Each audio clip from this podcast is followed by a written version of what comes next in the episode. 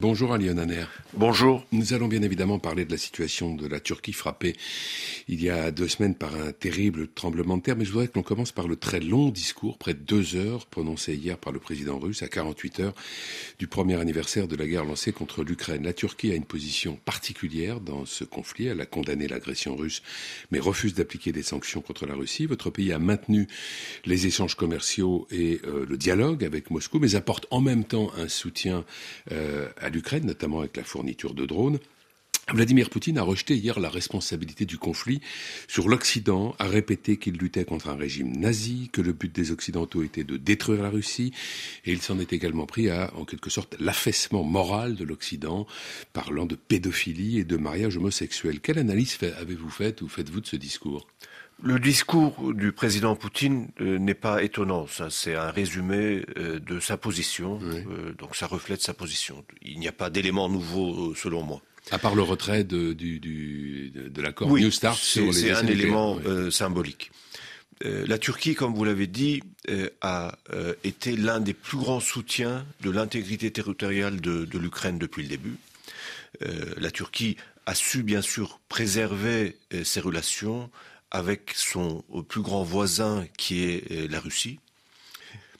La Turquie, depuis ces dernières années, a euh, acquis euh, l'expérience de respecter la Russie, de se faire respecter par la Russie.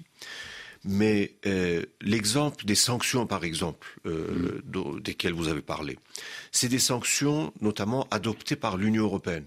Mais c'est des sanctions unilatérales adoptées par l'Union européenne. Et par les États-Unis aussi. Et par les États-Unis aussi. Euh, mais ce n'est pas les mêmes sanctions. Mm. Et l'Union européenne, par exemple, n'a pas eu le bon réflexe, à l'époque de l'adoption de ces sanctions, d'inviter la Turquie, qui est un pays candidat, euh, à négocier et à contribuer euh, à l'élaboration de ces sanctions avec l'Union européenne.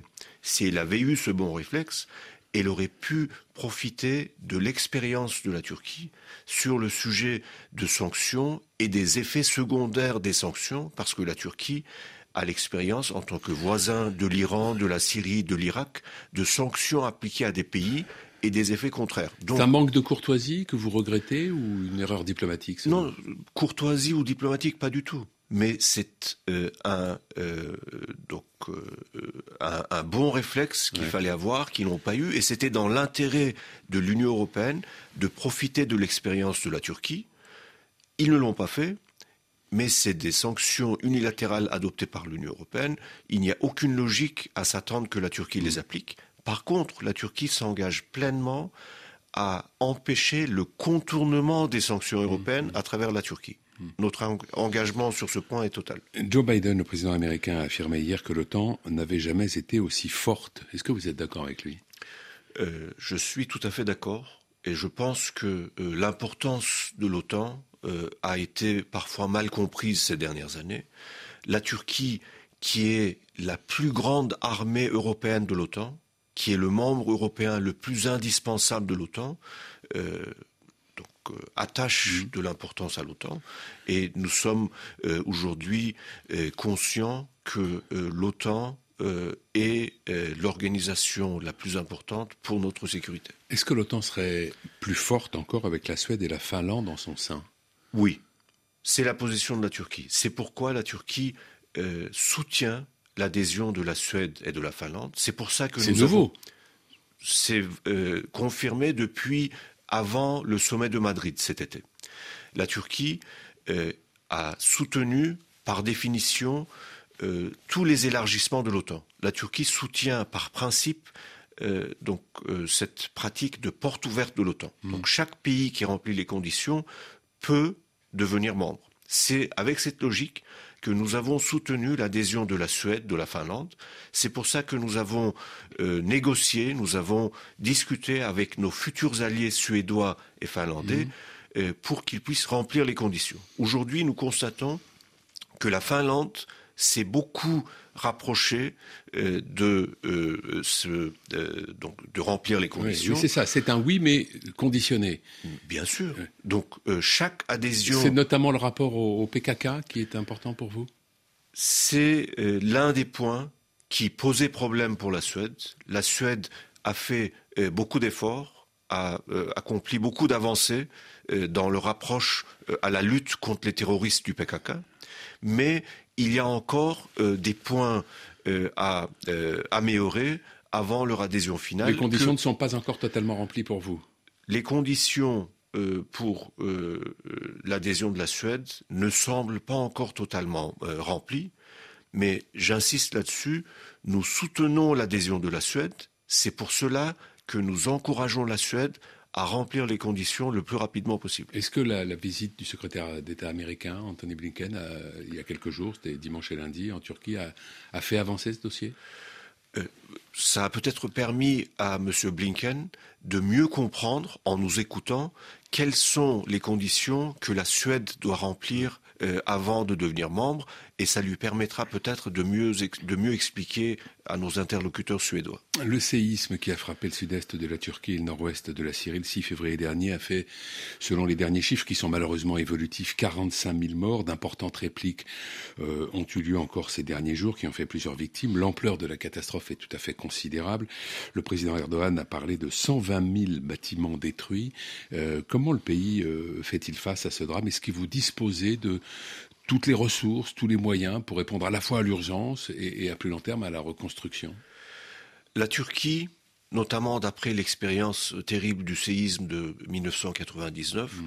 est parmi les pays au monde les mieux équipés contre euh, le risque de séisme.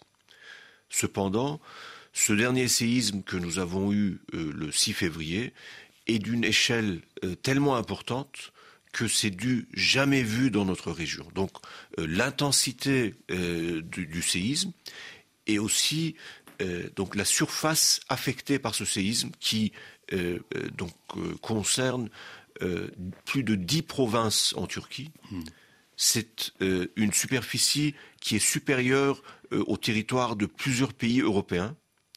Donc c'est un réel défi de pouvoir agir et de pouvoir euh, remédier aux besoins les plus urgents dès les premières heures.